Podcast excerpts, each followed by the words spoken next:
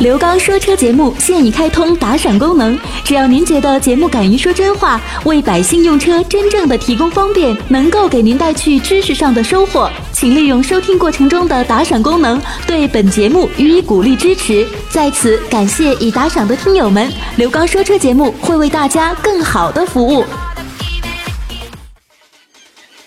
听众朋友，大家好，欢迎大家收听刘刚车友圈节目。大家好，我是刘刚。那么在我们收听节目的过程当中，我们这档节目是跟我们所有的车友进行互动的这样的一档节目。节目进行过程当中，都是呢我在平时直播节目当中的一些录音剪辑，以及为我们车友朋友们开通的这个热线电话当中的一些解答的问题。大家呢可以在节目当中共同的来进行探讨和参考，因为有一些车型，大家在选择的过程当中，同样的一款车型可能适合你，可能不适合你。我们在节目当中共同的来关注一下。大家有哪些问题的话，也可以呢随时的跟我进行互动。微信公众平台大家关注刘刚说车。所以呢，根据你的要求，大家呢可以随时的来进行呢啊拨打我们的热线以及我个人的这个电话号码，咱们共同来进行沟通。那么再一次的感谢车友朋友们的支持和信任。那接下来的时间，我们一同走入到今天的刘刚车友圈的车友朋友们。那么在今天的刘刚车友圈的环节当中，我们的来关注呢一期我在直播环节过程当中跟我的搭档我们两个共同来聊的这样一个话题。二手车如何来进行鉴定评估，都有哪些种方法？以前的这个方法是否还实用？今天我们在节目当中跟大家共同来聊一聊这个话题。还在考虑当中。昨天，哎，我和朋友在聊的时候，也说到这个二手车的时候呢，他说这个二手车又问了我一个问题，他说二手车的话，怎样去评估这个二手车的价格？因为有很多现在市场上这个。呃，比如是按照这公里数来评估，还是说按照这个车的年限来评估？这价格该怎么去细算呢？二手车是这样，它有很多原来呀，有很多的关于这个二手车的这个评估方式啊，有很多。但是现在来看的话呢，咱们国内呀，尽管现在已经在不断的完善这个关于二手车方面的这些信息，但是始终没有一个没有一个就统一的标准。嗯，它评估的这个方式有很多，有的呢是根据呢二手车的这样的一个成本的这个呃这种重置的这种方法，比如说你二手车就是一年你折旧百分之多少，两年折旧百分之多少，三年这个折旧多少，有的是按这种方式来这个折的。但是现在来看的话呢，这种方式的话，在目前吧这种二手车的形式上来看的话，不是特别实用了，嗯，不是特别实用了。还有一个呢，一种方式呢是什么呢？就是跟同款式啊、同年限呢。啊，还有呢，这个使用期限呢，以这个价格呢，现在来看的话，评价的评估的这个价格比较高一些，比较用用法比较多一些。但是呢，这里面也有问题，就是你在整个这个评估的过程当中，呃，咱们在看车的时候，这个好一点啊，因为在咱们节目当中，只能是通过这样的一个方式了，没有别的办法，因为咱们看不到车。那你在这个看的时候，操作上有一定难度。对，你在操作上，比如说说你看这个外观，OK，没有问题，都能够看得看得好。这个包括内饰啊，这些发动机啊，这个外观呐，都能看得好。但里面的话，你就把握不足了，把握不准确了。嗯，啊，你这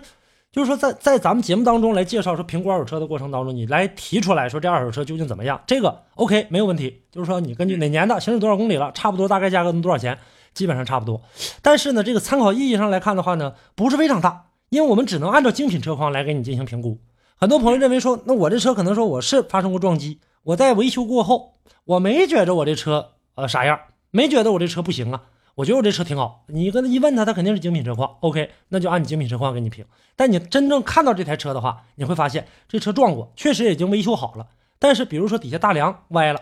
撞歪了，没有没有修复好，它的这个平衡性，车辆的这个平衡性不好了，或者说呢，这个车曾经抬过发动机。啊，是没有问题，这发动机也是新的，但是抬过了发动机，在安装的过程当中，我原来在节目当中啊，这个说过，一台车上一颗螺丝都能够决定这台车的好与坏，嗯，这台车的性能好与坏，所以说这个呢又是一个情况，在评估的方式当中，还有一种评估方式呢，就是说呢，根据呢这个，呃。你的这种，因为这个可能是相对于来说小行业范围当中了啊，范围内了。比如说有一些这个抵押公司啊，或者说一些盈利的这样的一些企业来进行这个呃收车的过程当中，他要呢这个进行一个折现，跟资本化运作基本差不多。我得中间有多大的一个这个空间利润，然后呢，我通过你这个呃资产的这样的一个评估，然后呢来界定你这台车能值多少钱。当然这是小小范围内的一部分人来用的这样的一个情况，它离市场相对来说还是比较远的。毕竟还是呃百姓买车的过程当中比较多，咱买百姓买车一般情况下是根据整个市值的这样的一个估价，就是整个的这个车老百姓的认可程度、口碑有多好啊，这个车大家的这个市场的保有量有多大，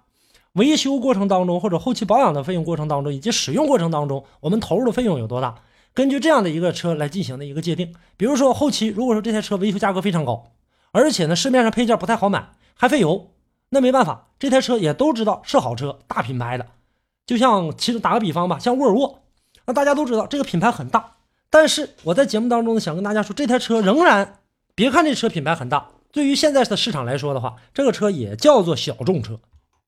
市场保有量不大，拥有的人不多。你在市面上能看到有多少开沃尔沃的车？却是不是好车呢？是，但是后期的这个维修保养啊，包括呢这个使用的这个费用啊，都很高，所以它的价格一年吧，呃，上一周就在十一的期间。呃，我们的这个一位身边的一位车友买了一个沃尔沃的 V 四零，直到现在还没卖出去呢。去年买的，去年买的这个沃尔沃 V 四零，然后直到现在，他当时是买的最顶配的，最顶配的那款车型叫至臻版吧？啊，智雅版，对，智雅版四驱的那个两厢车，当时提的是光裸车提车就三十一万多，再加上落地的话，乱七八糟下来的话得加到三十四万。那现在这台车去年买刚跑八千公里。它出现了一次刮蹭，听好是刮蹭，不是撞击，只是把外观这个呃门子一一条，整个的前后门子全刮了，然后他心里不舒服想卖，现在这台车二十多万都卖不出去的，那我们大家想象一下，他得赔多少钱？所以说这个过程当中，就是说在买车的时候，评估的这个方式有很多种，要根据不同的这个车型来进行界定的，不是说一台车。呃，还按照原来的那种，一年赔百分之这个多少，二年赔百分之多少，到三年就，反正但是其中有一个，直到现在还是通用的，就是五年以后的车，基本上价格已经稳定了，二手车价格，即使再赔的话，也赔不了太多，就是这样的一个情况。你想学习这个，呃，去购买车辆吗？嗯，当然也是多多了解一下。如果我真买二手车的话，我得。综合去考虑，因为呃，最近呢市面上也有这样一个呃，我了解到的啊，就是有这样一个传说啊，嗯，呃，就非常简单，没有说说你说的那么的，就是那么的繁琐，呃，因为我了解的说什么二手车，关于二手车这块的价格评估的话，如果说是你买车的时候一个价位，然后呢。呃，乘以百分之二十，然后那么您的总价减去是百分之二十，那么就是剩下这辆车的一个二手车的这样一个价位。我觉得这样的话可能是比较简单一些。但是刚刚你说到又需要它的一些有没有说呃出现过事故啊，有没有发动机进没进过水呀，内饰方面、配置方面，还有它的市场的保有量啊，呃还有油耗方面，可能这些都得综合考虑。但是说我说的这个，比如说它的这个买车的时候，假如说十万块钱，然后我要卖二手，那么可能要减去两万块钱，那么这二手车的话只能卖八万块钱，那么这个算呃合不合理呢？就是这个方式的话，跟我刚才说的第一种方式是一样一样的。这就是我刚才说的第一种方式，就是按照年限来进行折旧，一年折百分之多少，二年折百分之多少，就是这样的方式。但现在来看的话，不实用了。这个方式，尤其是像现在的这个大家在使用车辆的过程当中，每一位这个，呃，为啥说过去好用一些呢？过去啊，就是说这个事儿呢，得倒退到五七八年以前。五七八年以前，实际上。汽车的这个兴起，私家车的逐渐的大量涌入，就在这五七八年当中，大量的涌入到私家车当中范围当中。原来私家车也有，但是路面上，咱们倒退回五七年以前吧，你看路面上都没有这么多车。那个时候呢，大家呢在整个市场的这个车辆上啊，车辆的这个用保有量上不是特别的大。呃，而且呢，到现在来看的话呢，就是车辆在保养的过程当中，每一个人有自己保养的这个不同的一个方式。所以说呢，你拿这个还按百分之比按百分比往下这个减的话。这个不太公平合理了。昨天有一位车友，然后呢，就是在这个我的微店商城上，现在不是到了换季季节了吗？这个我的微店商城里面，这个包括机油啊，还有这个空气滤芯啊，这三滤吧。呃，昨天有个车友就突然之间就出来之后就问说，这个三滤机油在这购买了这三滤和机油，然后呢，他说还有还还落一个，我说落什么了？他说落汽油滤芯了。我说你为什么要买这个汽油滤芯呢？汽油滤芯是这样的，咱们一般情况下的话呢，呃，基本上。都能达到五五万公里左右，一个一个汽油滤芯有的甚至能达到时间更长。呃，然后我问他，他说这个每一年保养我都换呢。我说你什么时候换？他说去年换的。我说你跑多少？去年到现在，去年到现在的话跑了不到一万。我说为什么要换？他说每年我都换呢，人家告诉我这个让换的。所以说在这个过程当中啊，很多的时候呢，咱们消费者无形当中花了一些冤枉钱，而且你在花冤枉钱的过程当中换这个汽油滤芯也不见得就是好东西。呃，原厂的，还有呢，这个后属后期这个加装配的这种配件的话，真还是假，你这个不好不好界定。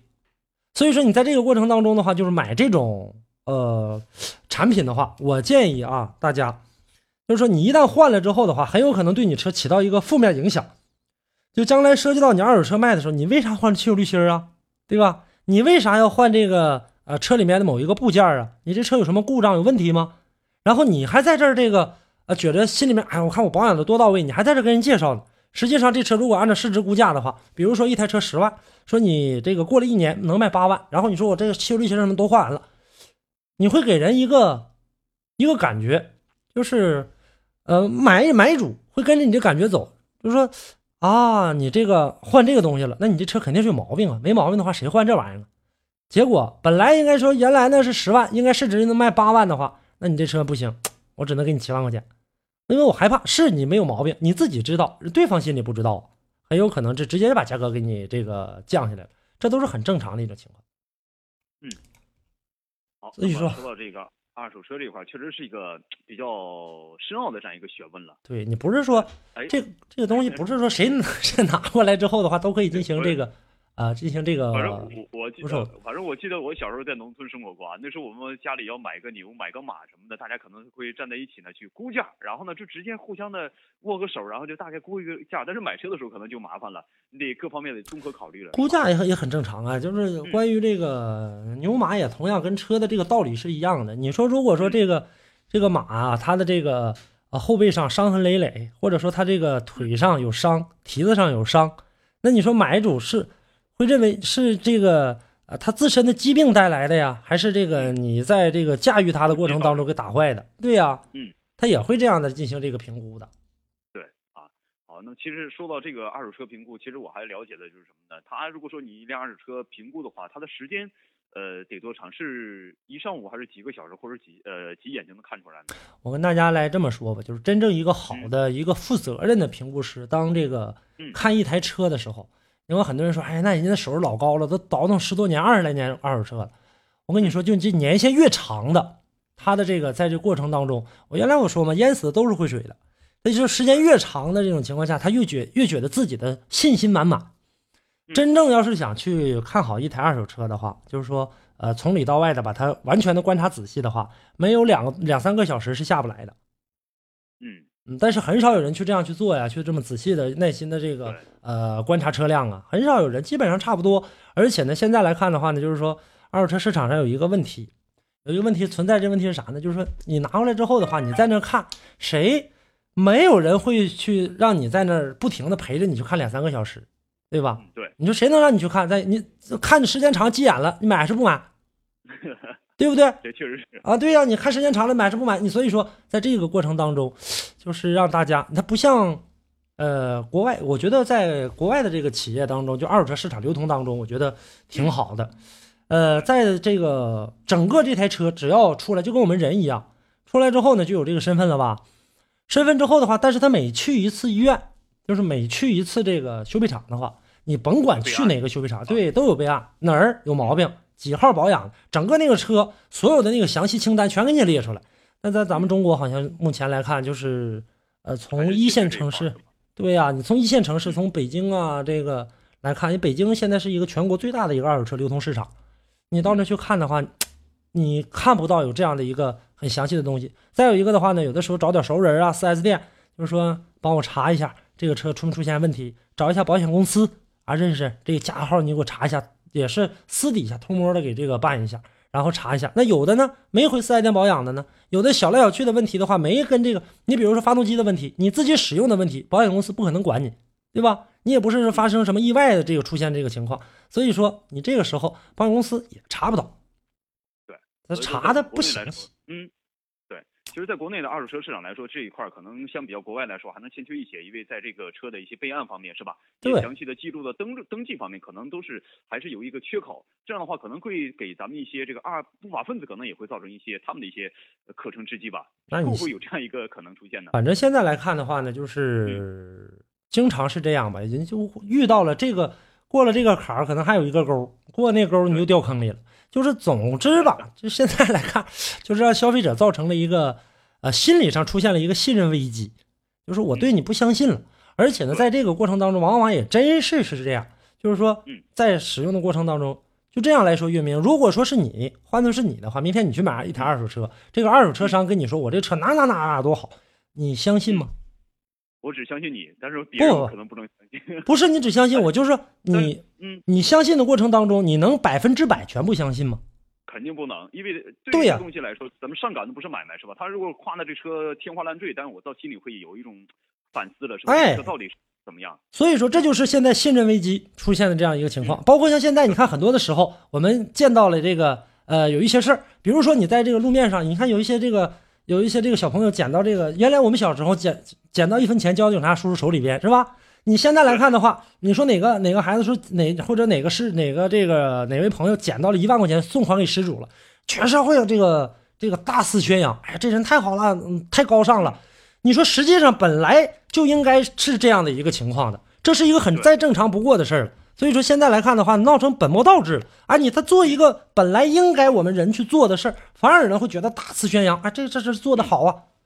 二买车也跟这一样的挂，一样能挂钩。就是说真正的你要去大肆宣扬他说多好多好的话，反而不相信了。